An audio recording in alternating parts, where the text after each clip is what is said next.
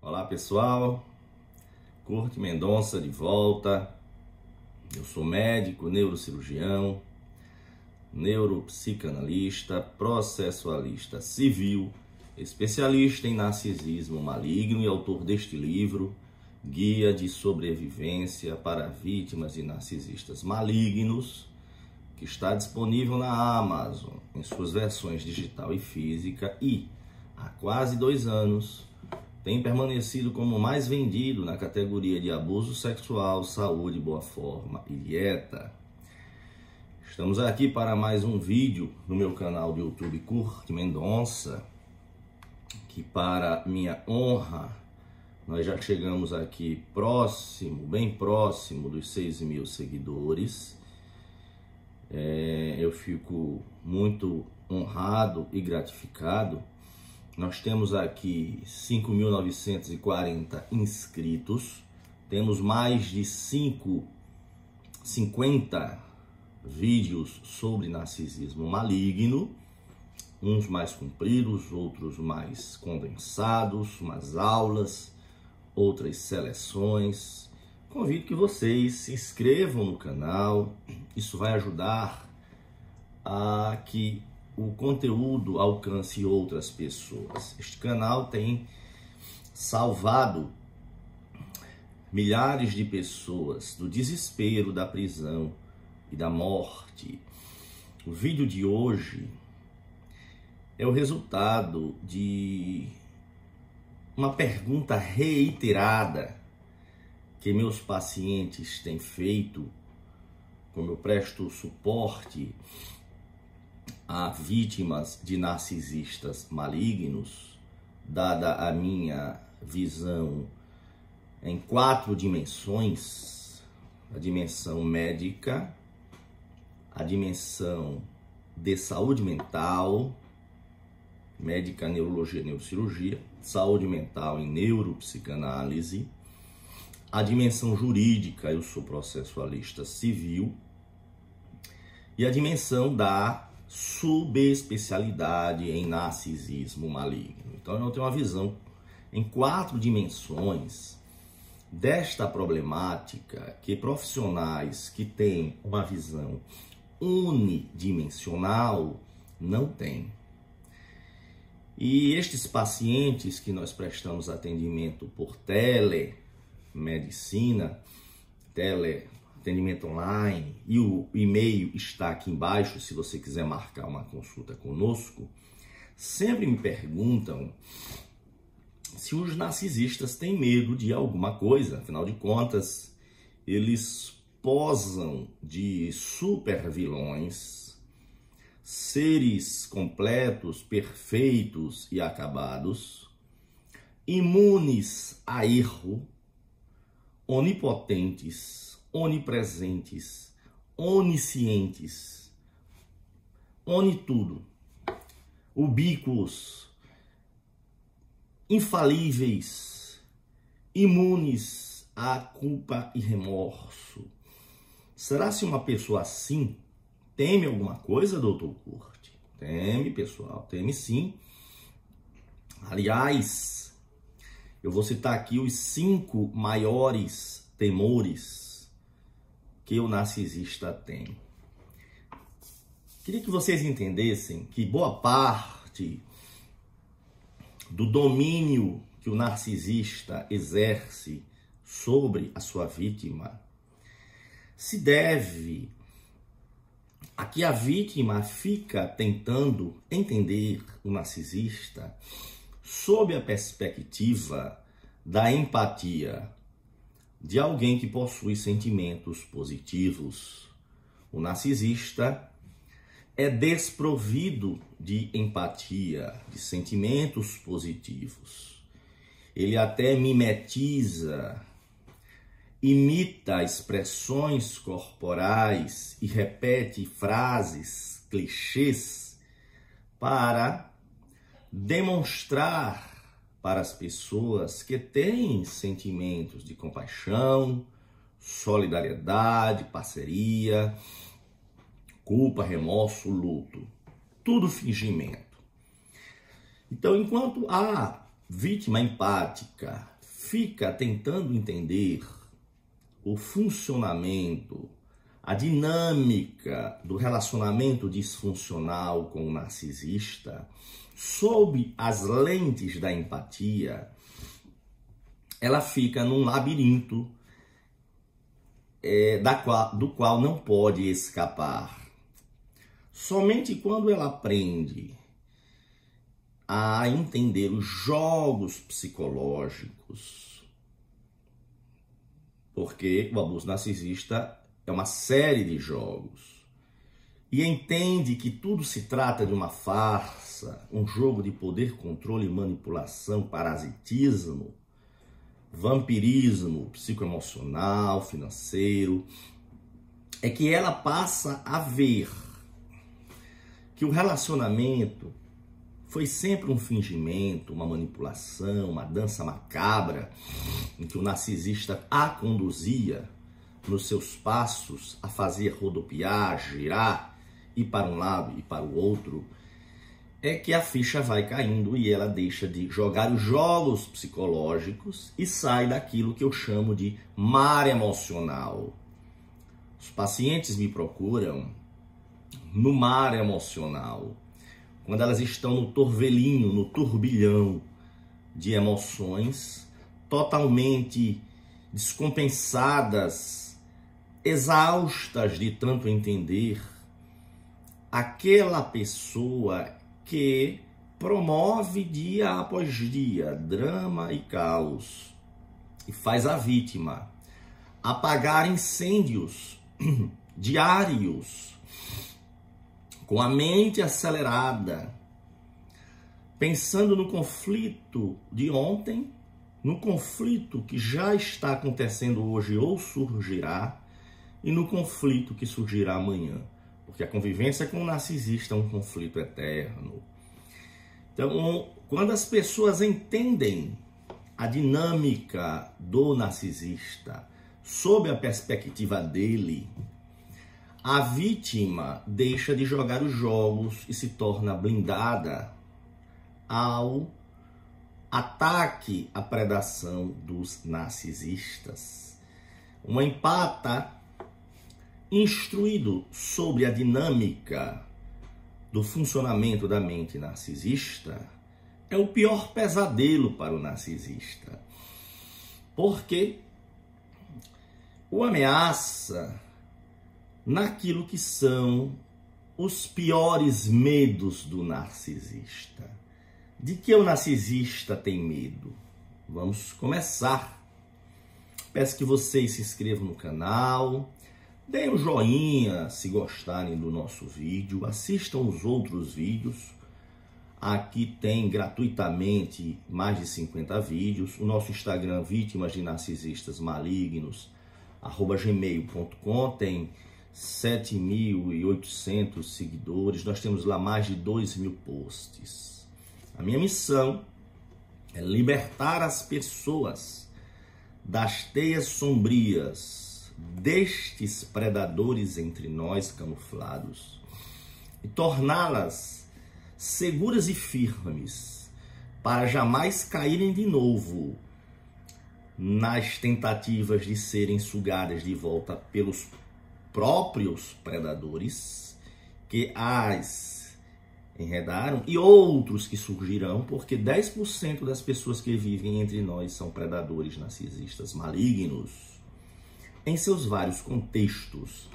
Pode ser um pai, uma mãe, um irmão, um parceiro amoroso, namorado, companheiro, marido, esposa, colega de religião, colega de trabalho, chefe no trabalho, parceiro de negócios, narcisista maligno não possui gênero, não é uma doença mental, é uma perversão moral, é uma escolha, é um distúrbio de caráter. Vamos começar pelo pior medo. Eu vou enumerar os cinco maiores medos do narcisista, poderia enumerar outros. Não vou dizer que necessariamente eles estejam em ordem de importância, eu dei mais ou menos uma gradação de importância, mas não necessariamente é essa. O maior medo, vamos dizer assim, o medo número um do narcisista é que você, fonte primária dele, o deixe antes de ele ter esgotado as fontes de combustível que ele visava sugar de você desde o início. Porque você só se transforma num alvo para o narcisista porque possui coisas que ele jamais obteria por si mesmo. E aí ele tenta usar você como um predador, como um parasita usa a presa, sugando seus recursos financeiros, emocionais, sexo, reputação, poder e controle.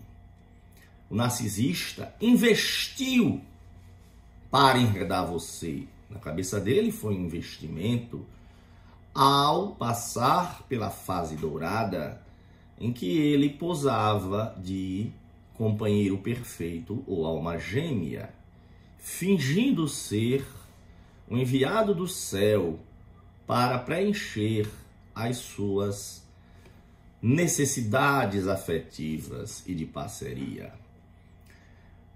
E o que ele mais teme é que você parta você se canse e você dê um basta antes de ele não ter nada mais a sugar de você. Quando o narcisista enredou você, na cabeça dele, você assinou um contrato, na cabeça dele, porque não existe um contrato escrito, de que este relacionamento só chegará ao fim quando ele decidir. Existe um contrato não escrito.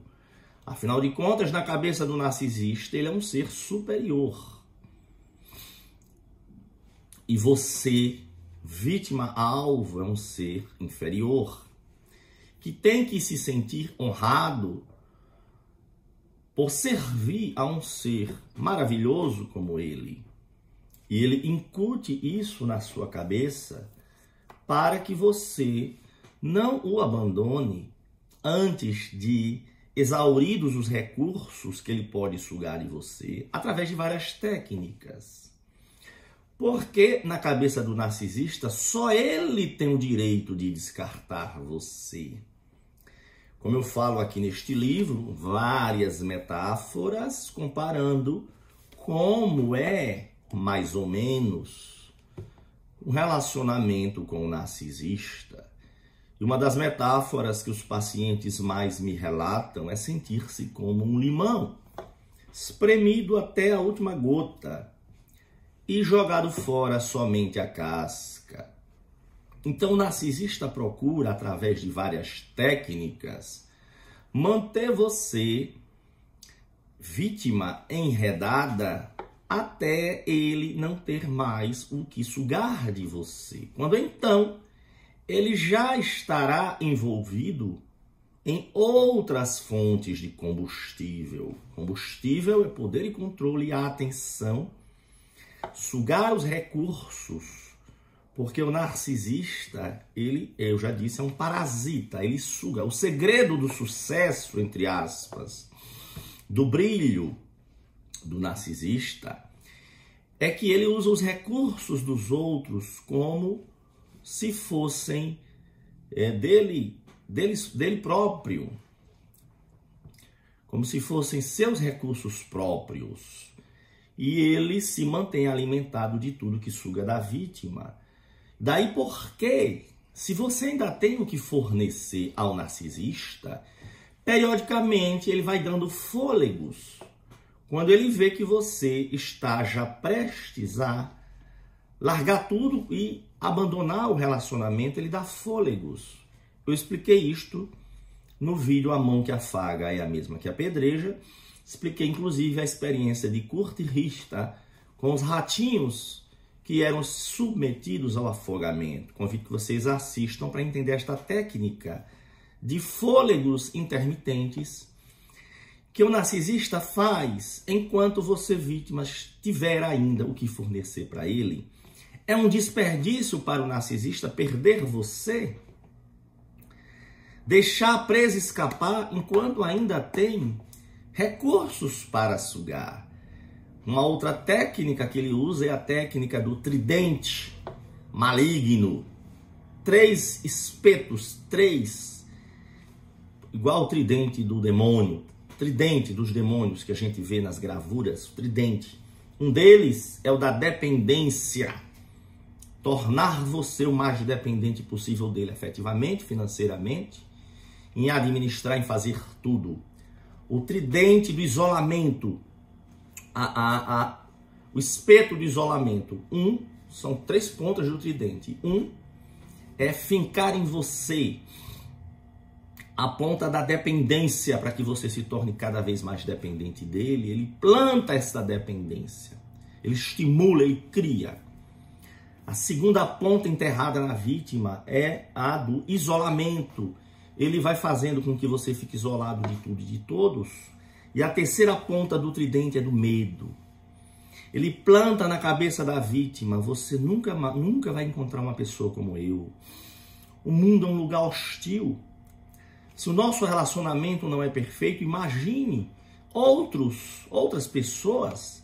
Se o nosso relacionamento não consegue ser perfeito, mesmo eu sendo tão bom como eu sou, imagine quando você se envolver com outras pessoas. O mundo está cheio de predadores.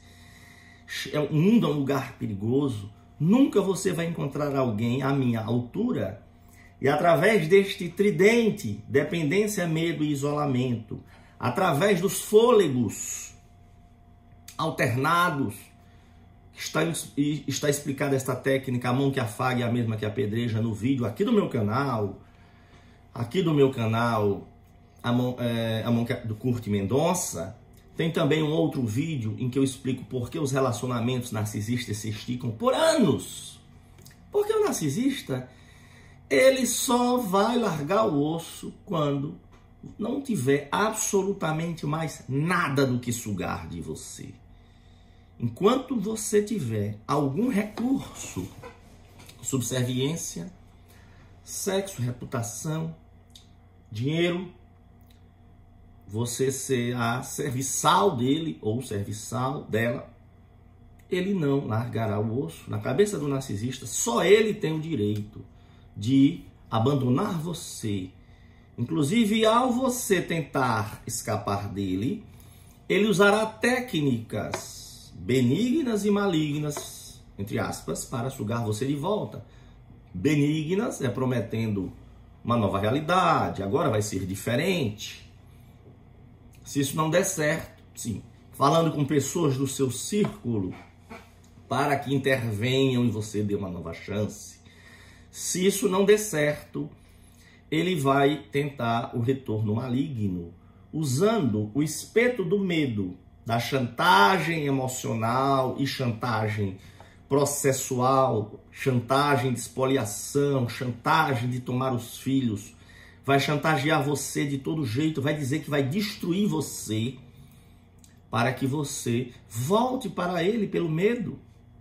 Volte para o seu lugar de subjugação, Volte para a coleira da qual você teve a ousadia de tentar se libertar, porque só ele vai largar você quando tiver sugado até a última gota. Você abandonar o narcisista é uma ousadia e que faz nele eclodir cada vez mais a fúria de vingar, de destruir você. Porque você é um ser inferior e o narcisista é um ser superior. Eu escrevi aqui neste livro, inclusive, que quando eu escrevi sobre divorciar-se de um narcisista, eu escrevi o seguinte, que se você já descobriu que ser casado com um narcisista é um inferno na terra, quando você opta, quando você toma a iniciativa de se divorciar dele, é como chamar o próprio diabo para o campo de batalha porque isto é uma extrema mágoa narcísica, é uma ferida narcísica de que você não está reconhecendo a superioridade do seu senhor narcisista. Porque o narcisista vê o mundo assim. Ele é um ser superior. Você, ao ser escolhida por ele, você foi, você recebeu uma graça divina.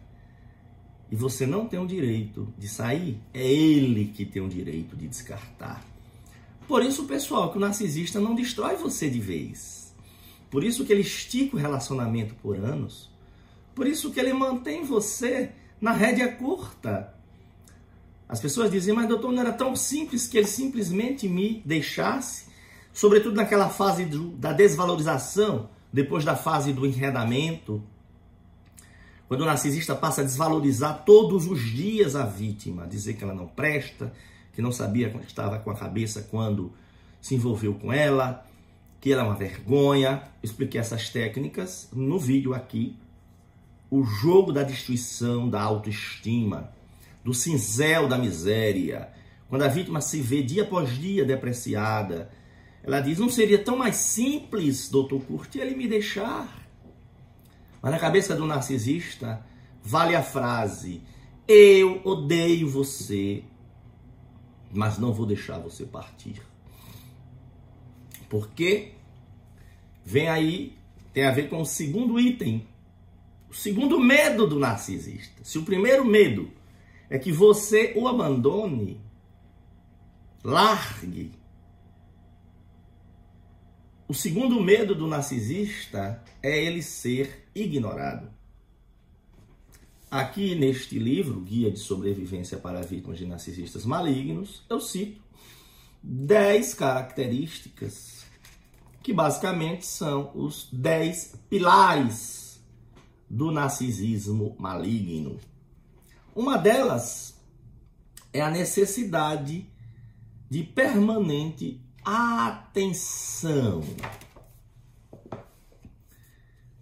Então, o narcisista precisa de atenção.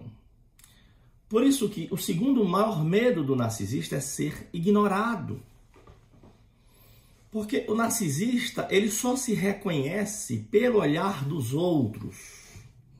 Como ele é uma, um vazio interior, um buraco negro, não tem uma identidade consolidada e congruente, a gente vai falar sobre isso depois, ele se reconhece pelo olhar dos outros.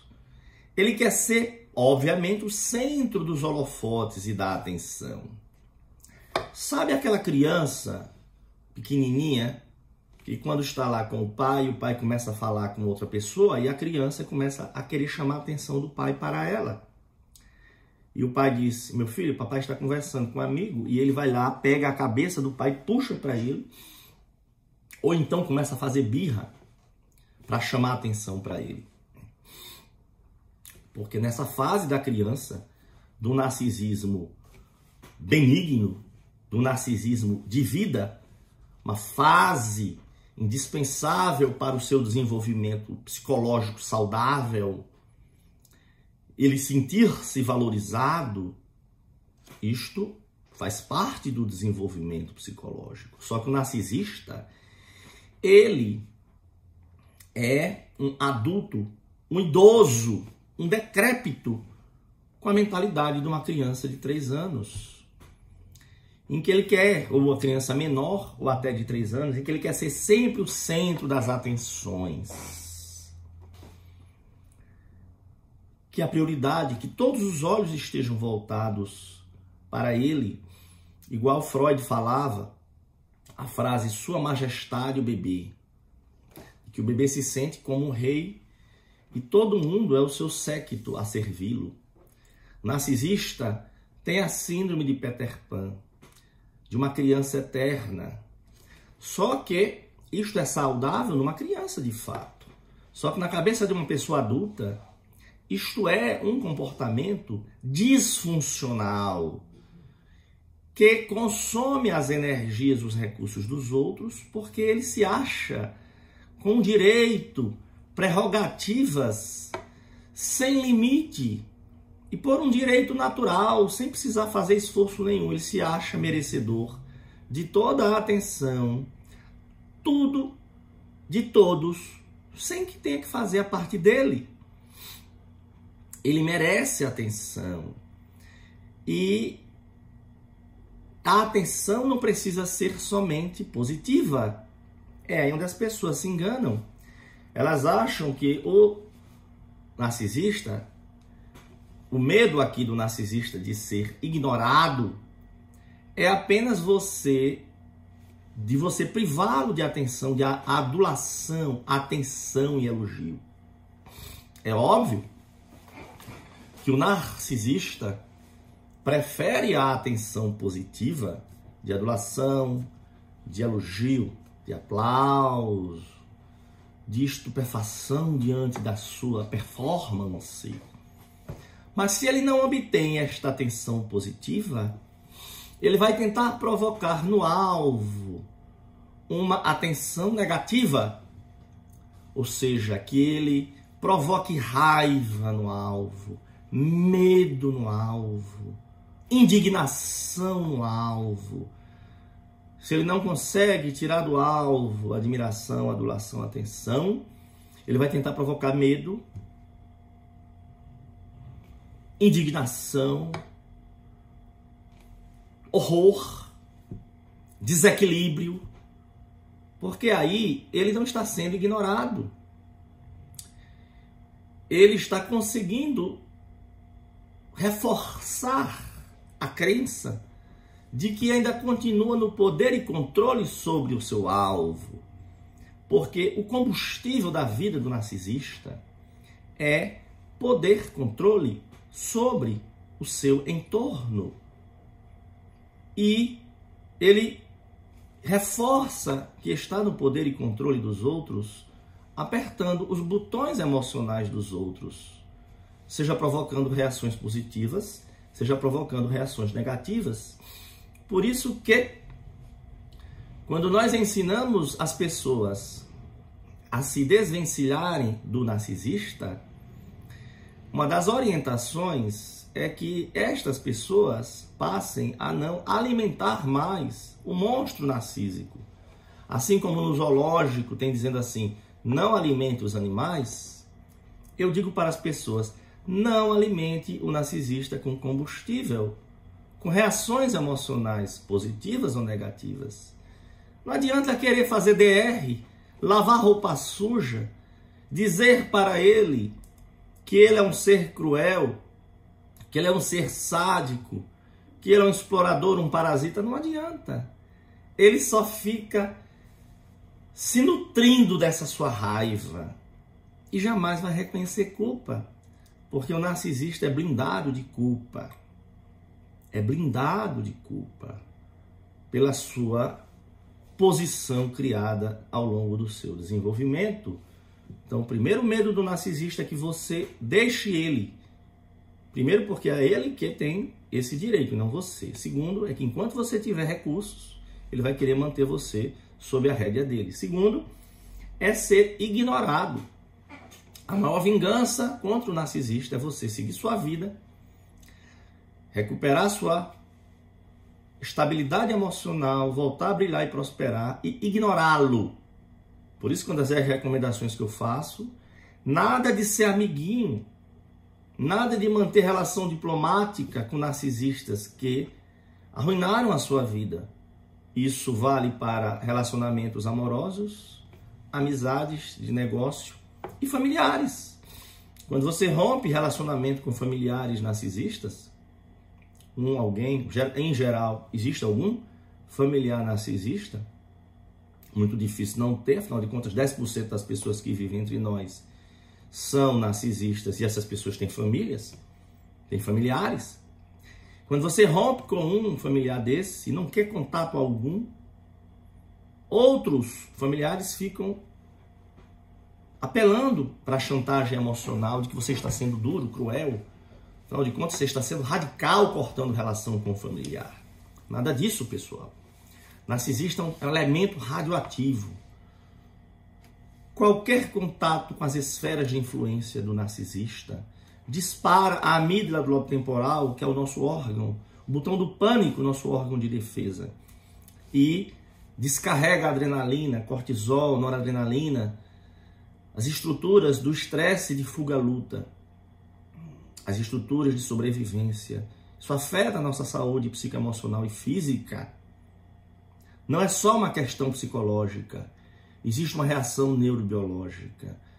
E o narcisista ele vai tentar para sempre, na maioria das vezes, vez ou outra tentar sugar a sua atenção de volta para ele, prometendo coloca uma pedra em cima e vamos deixar tudo para trás, porque ele não admite perder os aparelhos que o servem nas suas necessidades e na sua necessidade de atenção, porque pessoas para o narcisista são como aparelhos, utensílios, objetos que só servem para sua utilidade, serventia e que somente ele tem o direito de pegar este objeto que não serve mais e jogar fora. O terceiro medo do narcisista é ele ser exposto. Por isso que o narcisista tem uma série de jogos para evitar que ele é um farsante que tem uma fachada para cada ocasião, tem uma fachada para cada época da vida, tem uma fachada para cada contexto social, que ele é um camaleão que se amolda exteriormente, reproduzindo palavras e expressões corporais de acordo com a conveniência. Por isso que o narcisista compartimentaliza as suas interações sociais para ser o mais atrativo, chamativo, de acordo com o contexto. Ele é um no trabalho, ele é um na igreja, numa comunidade leiga, no clube social, entre os amigos, e outro na intimidade familiar e ao longo, se ele muda de cidade, ele vai, vai ser uma outra pessoa, ele vai se adequar ao contexto da cidade, inclusive escondendo tudo que já aconteceu de destruição na vida dele em outras cidades por onde passou. É muito comum, por exemplo, narcisista mudar de cidade em cidade ao longo da vida, porque de tanto causar destruição naquela cidade, ele não tem mais como manter a fachada. Aí ele foge para se esconder noutra cidade. E aí conta uma história fabulosa de que foi um ser injustiçado. Conta uma versão fantasiosa que não pode ser confrontada por esses novos relacionamentos nas novas cidades.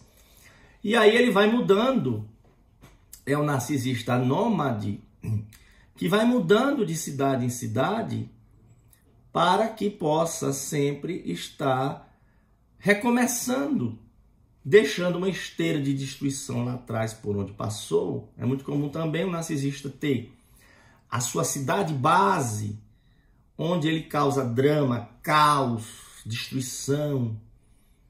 E como ele não pode ser nômade, de estar visitando, mudando, porque é questões sociais, é, financeiras, ele elege uma outra cidade para que seja a sua cidade da fantasia, então vamos dizer, a pessoa mora no Rio de Janeiro, causou uma destruição no Rio de Janeiro, seu círculo mais próximo já viu o rastro de destruição dele, aí ele passa a, vez ou outra, vir aqui para uma cidade aqui do Nordeste, por exemplo, uma cidade pequena, e onde ele vai começar a contar sua gabolagem, dizer que é uma pessoa próspera lá no Rio, que é uma pessoa muito boa, é um alto empresário. Então aqui fica sendo o ponto de, de contar a gabolagem, que já não cola na cidade, onde as pessoas já viram a, como ele é uma pessoa causadora de drama e caos. Então o narcisista teme ser exposto, ser um farsante. Daí ser um mentiroso patológico, ser um predador por isso que naquela, naquela questão do tridente que ele espeta na vítima, eu disse que uma das pontas do tridente é a do isolamento da vítima, do seu parceiro íntimo, ou do seu familiar alvo, um filho, uma filha. Do isolamento é o que? Procura minar as relações sociais dessa vítima, para que a vítima que está ali sendo espoliada, esmagada, sabotada, ela não tenha como contar para outras pessoas o que passa por ela. E o narcisista isola a vítima e ainda faz uma campanha difamatória contra esta vítima isolada. Enquanto ele mantém a vítima isolada de tudo e de todos, ele passa a contar para as outras pessoas, sob o manto de cuidado e preocupação, o quanto aquela vítima, aquela pessoa é motivo de preocupação, estável, problemática. E para quê?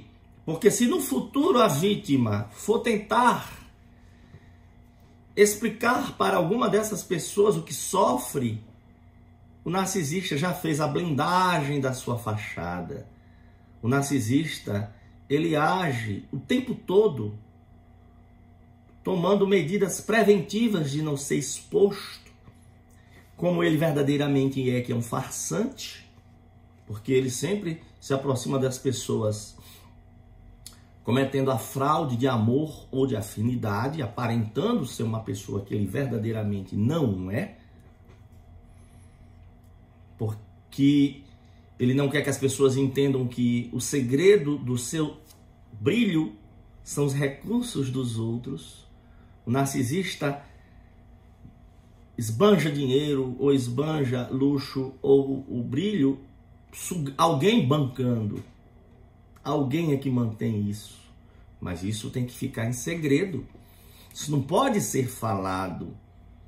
Às vezes, por exemplo, o marido é totalmente mantido no seu luxo pela mulher. A mulher dominada no relacionamento narcisista. Mas ele diz: olha, isso tem que ficar entre nós porque seria muito constrangedor as pessoas souberem, se as pessoas soubessem, que na verdade quem paga tudo é você. E ele convence a esposa, afinal de contas é um tridente, né? O tridente da dependência que ele foi criando nessa esposa dele. É o medo, uma série de medos que ele incute na vítima de que ela não vai conseguir viver só, de que é, tem a questão da família, dos filhos, de que ele tem muita coisa para usar contra ela, de que vai deixar ela sem nada. E, e assim vai isolando a realidade interna verdadeiramente cruel do mundo exterior. Aí você tem pessoas de fachada exemplar, religiosos, inclusive pregadores, e que mantêm seus conviventes íntimos num verdadeiro inferno na terra. Então, o primeiro medo é que você parta enquanto estiver combustível, recursos para ele sugar. O segundo é ele ser ignorado. Ele não ter combustível. A fera dentro do narcisista precisa de combustível, que é atenção. Seja atenção emoções positivas ou negativas. Ele borbulha por combustível. Terceiro é ser exposto quarto grande medo do narcisista é cair no tédio. Eu tenho um vídeo aqui no canal que diz o narcisista enjoa de tudo e de todos.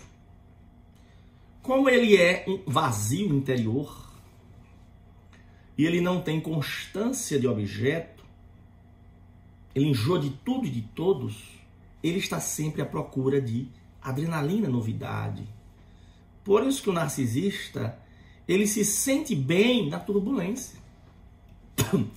Uma das coisas que é difícil entrar na cabeça dos meus pacientes e das pessoas em geral, na virada de chave de entender o mundo do narcisista sob a perspectiva dele, em vez de sob a perspectiva da vítima, é que você nunca vai conseguir ter paz num relacionamento com uma pessoa que gosta do conflito, gosta da adrenalina, gosta do drama, gosta da turbulência.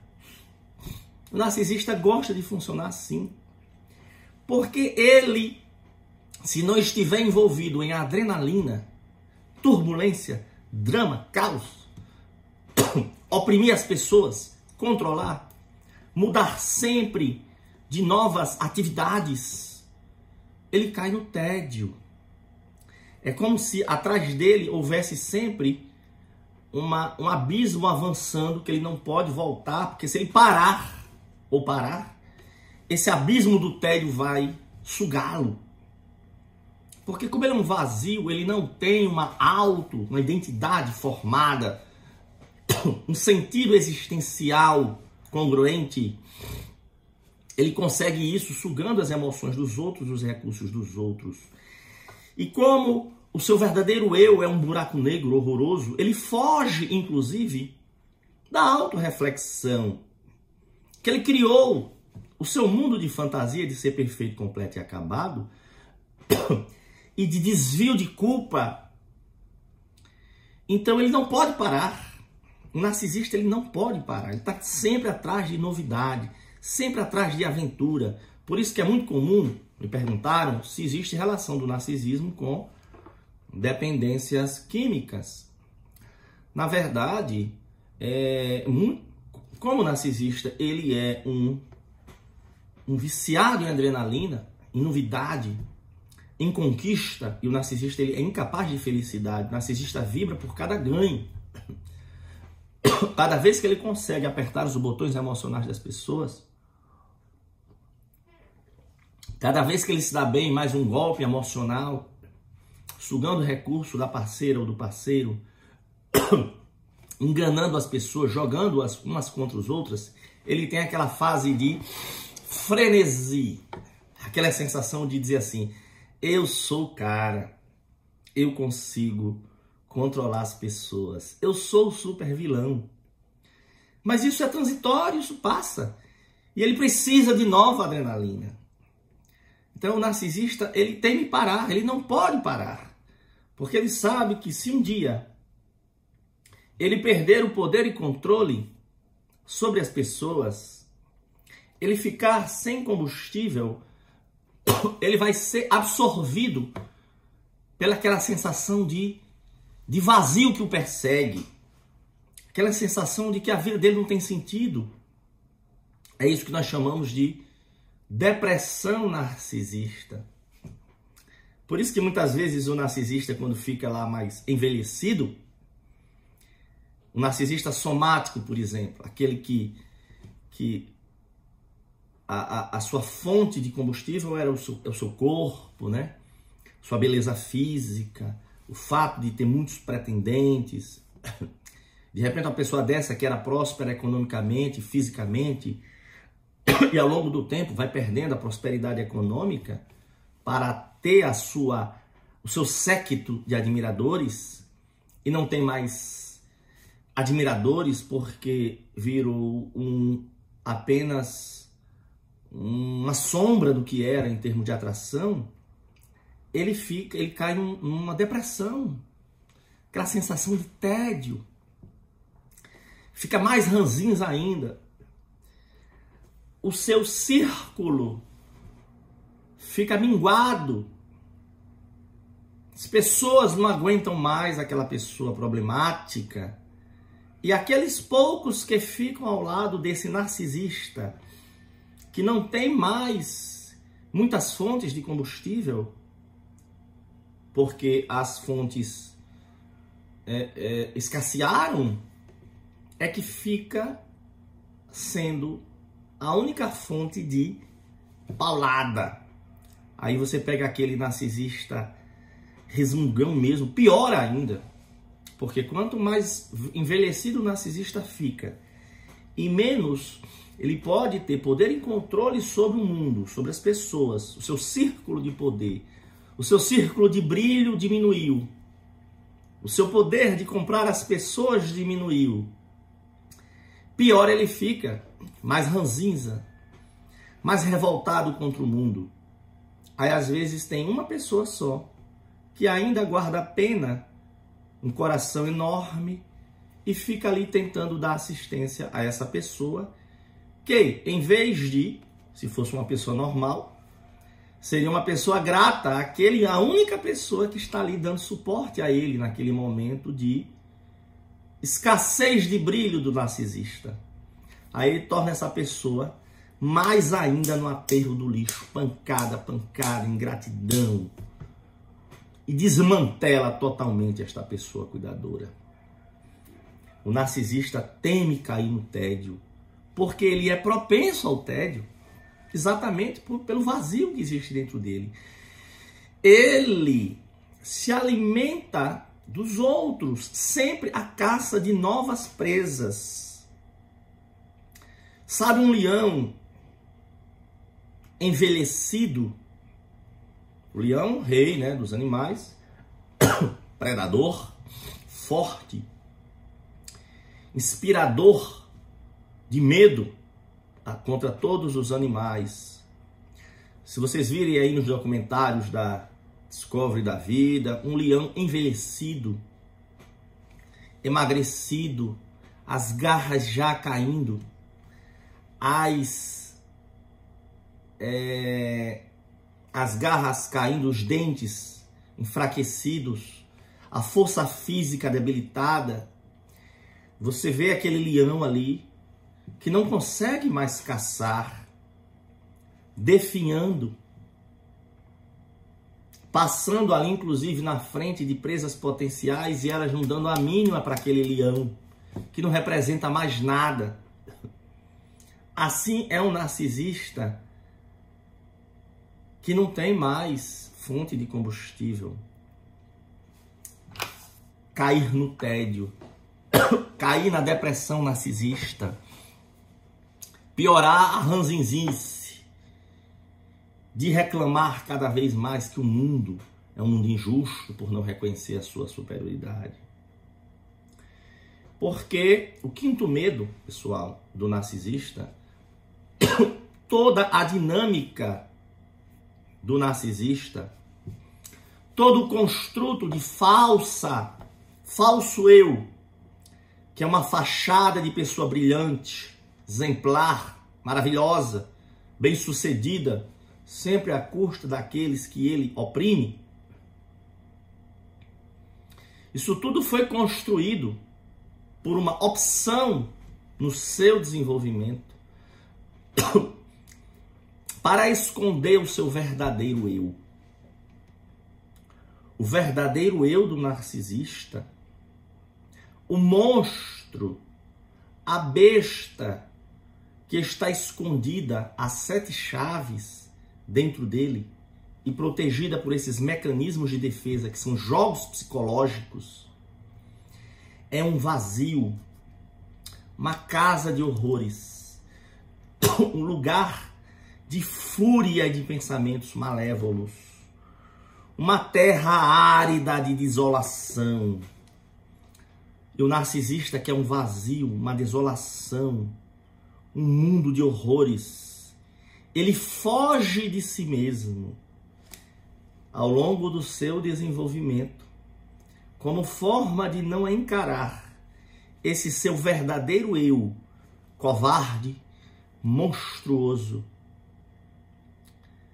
desprovido de culpa e remorso, que não respeita limite, que de fato depende dos outros para sobreviver, que ele é um incompetente sozinho porque ele suga os recursos dos outros, que ele é um verdadeiro medroso e covarde, que ele é desprovido de qualificações de verdade. Que ele, na verdade, criou toda aquela fachada e uma bateria de mecanismos de defesa para esconder esse verdadeiro eu, a criatura. Todo o construto do narcisista foi feito para esconder a sua criatura, que ele teme. O narcisista foge de si mesmo. Por isso, inclusive, que o tédio dele é porque ele não pode parar Porque na hora em que ele parar de obter combustível, ele vai virar aquele leão envelhecido, sem dentes, sem garra, sem presas, sem garras, sem mais poder caçar, definhando, minguando, se tornando aquele ser patético, mau, cruel, mas que não tem mais forças, não tem mais poder de sedução, de enganar os outros, de atrair novas presas. O narcisista teme que esta criatura horrorosa, que está enterrada, quebre as barreiras que ele criou, o narcisista, que é a sua falso, seu falso eu, que é a fachada. Ele teme que, graças a esses outros medos aqui que eu mencionei, que perca a fonte de combustível primária e outras, que ele seja ignorado, não seja, não tenha mais atenção, adulação ou poder de controle, que ele seja exposto, que ele caia no tédio por não ter mais alimento, suprimento, combustível, que ele entre em colapso, que a criatura malévola, ridícula, covarde, escape do esconderijo onde ele tentou manter esta criatura. O narcisista desprovido de combustível, ele definha como um vampiro exposto à luz do sol. Este ser verdadeiramente patético, cruel, sempre dependendo do vampirismo dos recursos dos outros, pode eclodir na falta de tudo aquilo que nós mencionamos.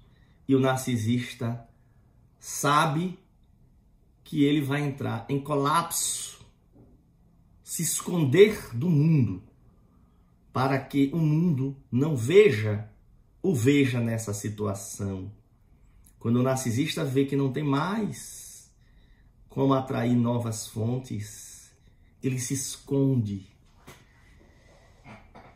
Ele tem a solução de se esconder para que não vejam aquele ser anteriormente brilhante à custa dos recursos alheios e poder e controle manipulação, mentira, maquiavelismo, como ele verdadeiramente é, um ser que só brilhou enquanto tinha pessoas de quem sugar, pessoas que ele pudesse controlar, pessoas que ele, que ele pudesse intimidar.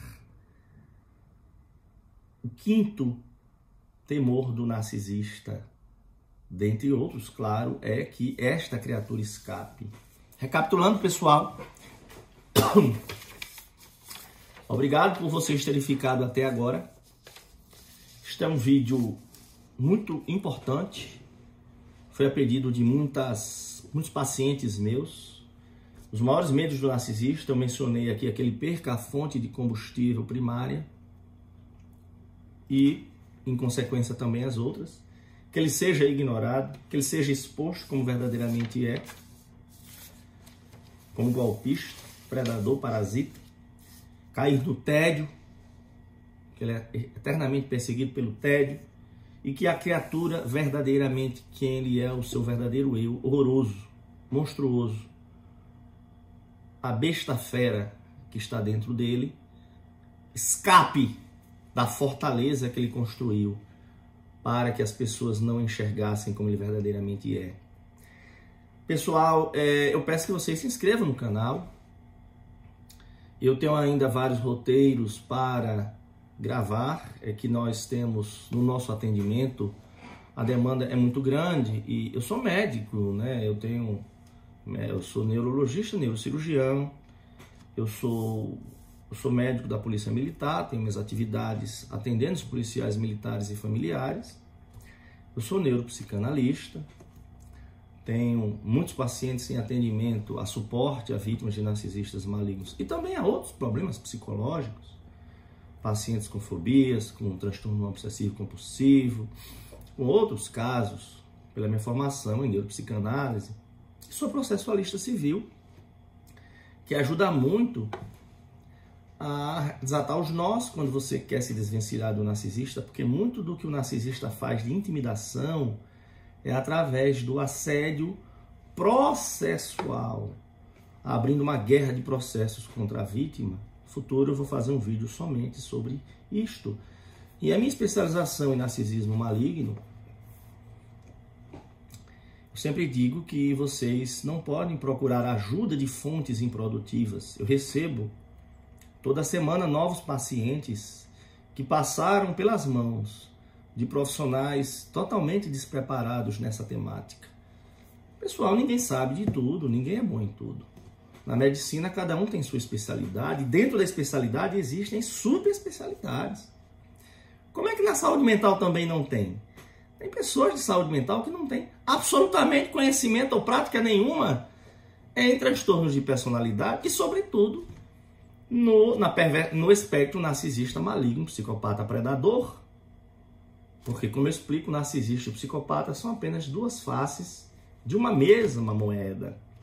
Se você quiser marcar uma consulta ou consultoria, tanto na parte telemedicina, neurologia, neurocirurgia, suporte a relacionamentos disfuncionais, suporte psicológico, psicanalítico, suporte jurídico, processualista civil, dúvidas e esclarecimentos e consultorias na parte de narcisismo maligno, assédio moral no trabalho, relacionamentos conflituosos. É só passar o um e-mail que está aqui embaixo, vítimas de narcisistas malignos, gmail.com. Peço que vocês se inscrevam no nosso canal, sim, acompanhem o nosso Instagram, que também está aqui embaixo, Vítimas de Narcisistas Malignos. Nosso livro permanece lá há quase dois anos, Guia de Sobrevivência para Vítimas de Narcisistas Malignos, na amazon.com.br. Está aqui embaixo também no comentário, na descrição do vídeo, o link. Compartilhem. Cada pílula de conhecimento sobre esta temática tão ignorada, em que a gente aprende e compartilha, pode salvar mais uma vítima do cativeiro, do desespero, da prisão e da morte. A minha tarefa com este trabalho é libertar estas pessoas do cativeiro. Desde eu atendo pessoas desde recém-saídos da adolescência, aliás, pessoas até da adolescência, até 70, 80 anos. Só que imagine a, o choque que é que você descobrir que passou por relacionamentos disfuncionais aos 80 anos. Aquela sensação de que uma vida inteira foi desperdiçada. Quanto mais íntima a relação com os narcisistas e quanto mais duradoura for essas, mais duradouras forem essas relações, maiores os danos psicológicos e neurobiológicos. Eu tenho inclusive aqui um vídeo no canal que se chama Danos neurais do abuso narcisista infantil. Eu fiz um infantil porque foi um curso que me pediram para fazer essa aula, mas aquilo que eu falo lá dos danos neurais que acontecem na infância, que é o período mais vulnerável da nossa vida, guardadas as devidas proporções, esses danos neurais acontecem também na fase adulta, porque o abuso narcisista, ele destrói nossa saúde física, nossa saúde emocional e como eu escrevo aqui no nosso livro, hoje nós falamos em psiconeuroendócrino imunologia. Viver no mar emocional, no turbilhão do relacionamento narcisista, destrambelha o nosso psiquismo, o nosso sistema nervoso, o nosso sistema endócrino e as nossas as nossas o nosso funcionamento imunológico, abrindo campo a uma série de adoecimentos em consequência disso. O narcisista, ele é um destruidor serial na vida das pessoas. E muitos deles, sem tocar um dedo em você, sem jamais levantar a voz, através de uma série de jogos do cinzel da miséria, que ele pega o cinzel, vai destruindo você lasca por lasca. Ele transforma você num caco. Aliás, é um supremo motivo de regozijo para o narcisista. Pegar uma pessoa psicologicamente saudável e feliz, sugar até a última gota, quebrar até o último caco e deixá-la totalmente destruída. Isso é um motivo de ele se sentir um super vilão. Eu sou o cara. Eu tenho poder e controle sobre as pessoas. Muito obrigado pela atenção de vocês.